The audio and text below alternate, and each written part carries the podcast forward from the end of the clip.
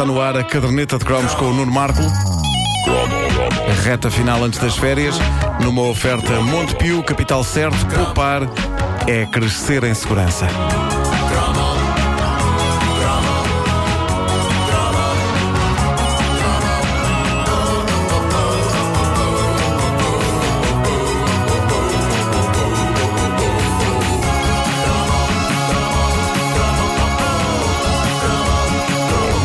Falámos no imortal programa de Vasco Granja, eh, penso que falámos de passagem de uma das mais espetaculares coisas que ele lá passou. E não me refiro a desenhos animados nem do Bugs Bunny, nem da Pantera Cor-de-Rosa. Havia muita ideia de que ele passava muita animação experimental de leste que nós víamos porque sabíamos que depois viria um cartoon americano. Mas a verdade é que a Polónia ofereceu-nos algumas animações marcantes da nossa infância. E eu gostava de não estar sozinho no que diz respeito a lembrar-me do ursinho Colargol. Estás sozinho. Pelo menos aqui, acho. Porque Isso tem, tem nome de, de pasta dentífrica. Sim, sim. Mas medicinal. Mas para crianças, os 5 alarmam. Sim. Bom, ah, havia outro sim que era o Teddy, também veio da Polónia, já falámos dele aqui, não é? Tinha aquela música. "O Rini, Minha irmã é que sabe sou aquilo. eu ou isto parece-me doentio. Isto, isto passou-me todo ao lado.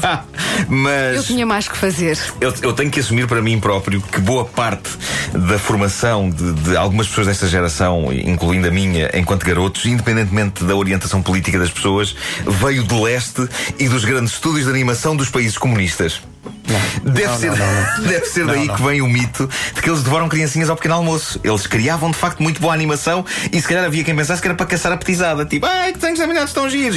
Os desenhos animados eram um canapé, no fundo. Era, no fundo, era isso. Bom, no programa dele, Vasco Granja passou uma das séries mais importantes eh, da minha vida. Eh, Era uma série polaca, chamava-se Olha o Beck. Ah, essa lembro-me. Essa lembro era, era com a Dona Xepa.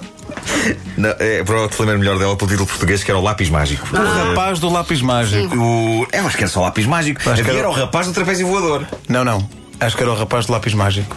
Acho, acho que Era um rapaz e tinha um lápis que era mágico. Isso era, Pronto. sem dúvida que era.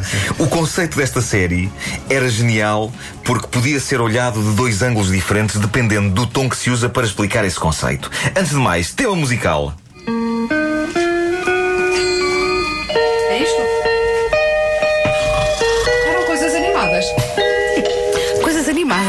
Na altura. Ah, Esta pronto, parte é? agora, agora sim, agora sim. Agora reparem bem nisto. Isto pode ser olhado por dois ângulos diferentes. Uh, se o explicarmos assim, o conceito da série. Há um menino chamado Piotr que anda sempre acompanhado por um cão amarelo. Em situações de perigo, aparece-lhe à frente um duende que lhe passa para as mãos um lápis mágico, com o qual ele desenha coisas que depois se tornam reais. Ora, se explicarmos assim, é claramente uma série para crianças. Mas, se explicarmos o conceito do lápis mágico com as mesmas palavras, mas num tom diferente, ora, mete aí a música, a outra música. Há um menino chamado Piotr que anda sempre acompanhado por um cão amarelo. E em situações de perigo, man, aparece-lhe à frente um duende que lhe passa para as mãos um lápis mágico com o qual ele desenha coisas que depois se tornam reais. Man! Isto é claramente a visão do indivíduo que tomou uns cogumelos um bocadinho diferentes daqueles que se usam no Strogonoff. Que grande tripe. Lápis Mágico é na Polónia uma verdadeira instituição. A série, produzida por um dos mais ativos estúdios de animação locais, que era o estúdio Semafor, durou entre 1964 e 76, teve 31 episódios e encantou os polacos de tal maneira que em Lodz existe uma estátua dos dois heróis da série: o miúdo, Piotr e o cão amarelo. E o lápis também está imortalizado na estátua. E como se não bastasse em 91, muitos anos depois da série ter terminado, os últimos episódios do Lápis Mágico, que envolviam a Operação Salvamento um Naufrágio, foram adaptados a cinema na Polónia. Eles tinham um verdadeiro orgulho nacional no Lápis Mágico. Em Portugal foi Vasco Granja que nos deu a conhecer esta série e rapidamente a adotámos como uma das favoritas dos programas dele, porque era simples e eficaz, não tinha diálogos, era só música e efeitos sonoros e acima de tudo conquistava-nos por andar à volta de uma premissa que qualquer miúdo gostaria que fosse real, que era ter um lápis que nos permitia desenhar tudo aquilo que queríamos e, e que tudo se tornava real ali à nossa frente depois de desenharmos. Era incrível. Acreditem que desde que vi o lápis mágico em miúdo, que não há dia da minha vida em que eu não penso o jeito que aquilo me dava. Ainda por cima as pessoas diziam que eu tinha algum jeitinho para o Pois é desenho. isso, estava a pensar. Para as pessoas como eu, que não tinham jeitinho nenhum, isso Aí era um era bocado estranho, porque era ia criar coisas irreais. Pá, eu queria ter um action man, tínhamos muito imagina. jeito para o abstrato, era o desenho. Exato, não é? exato, era uma coisa muito concreta. Mirosa em potência. Eu, eu, eu queria um action man. Nem incomodava os meus pais a pedinchar, desenhava o Itunga, era real. É claro que este sonho vai tendo os seus upgrades à medida que se fica mais velho. Quando eu entrei na idade namoradeira, o lápis mágico não me saía da cabeça. Eu pensava, pá, caramba, toda a gente tem uma namorada, eu tenho sérias dificuldades em abordar as miúdas. Se eu tivesse um lápis mágico, desenhava uma já.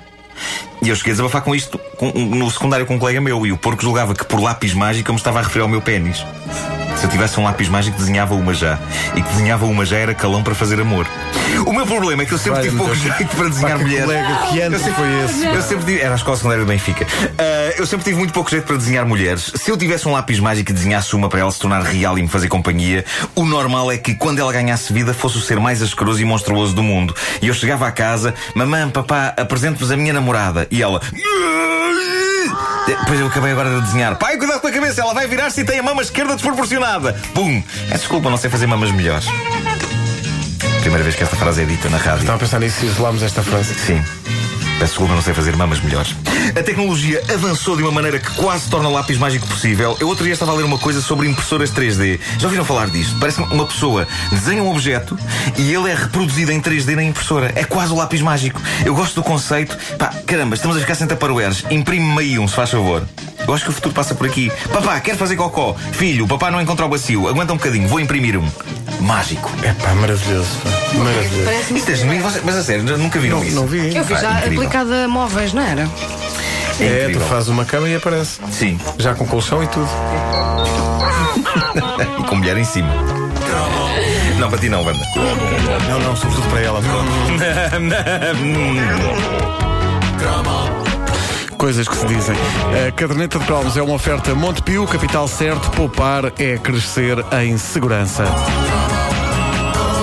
Caderneta disponível em podcast, em radiocomercial.clix.pt e no iTunes.